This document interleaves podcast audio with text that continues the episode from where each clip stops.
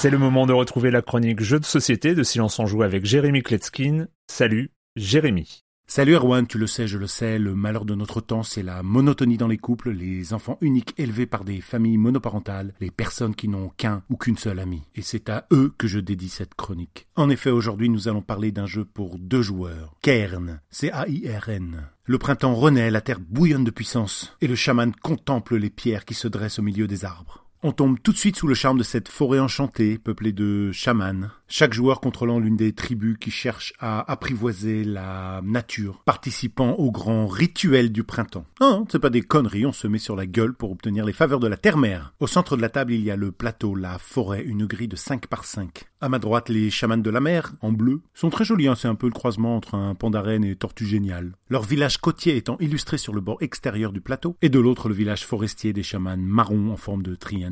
On démarre la partie avec trois chamans sur sa ligne, puis chaque joueur à son tour exécutera l'une des trois actions disponibles. Chacune de ces trois actions est représentée par une tuile que l'on retournera après l'avoir effectuée. Et c'est là tout le génialissime du jeu, évidemment de l'autre côté de la tuile il y a une autre action. La tuile du déplacement diagonal d'une case deviendra un déplacement orthogonal d'une case, celle du je saute par au-dessus un adversaire deviendra je saute par au-dessus un allié, et enfin celle de je fais apparaître un chaman sur un totem blanc devient je fais apparaître un chaman sur un totem noir. C'est comme ça qu'on peut faire entrer ou réentrer des chamans en jeu. Une fois l'action effectuée, il se peut que vous puissiez faire une transformation, c'est-à-dire bannir un chaman adverse et construire à sa place un monolithe. Et des monolithes, il y en a plein, il y en a 14, ils ont chacun des pouvoirs différents, on va pas rentrer dans les détails. En gros, la case du monolithe devient une super case qui vous permettra ensuite de vous déplacer, de vous téléporter, de retourner des tuiles, de changer des monolithes, etc. Si on passe la ligne adverse, là aussi on effectue une transformation et au bout de 4 transformations, on a gagné la partie. Alors Kern, c'est le concept du jeu de dames en retirant tout ce qui frustre et en rajoutant des tonnes de trucs de fun.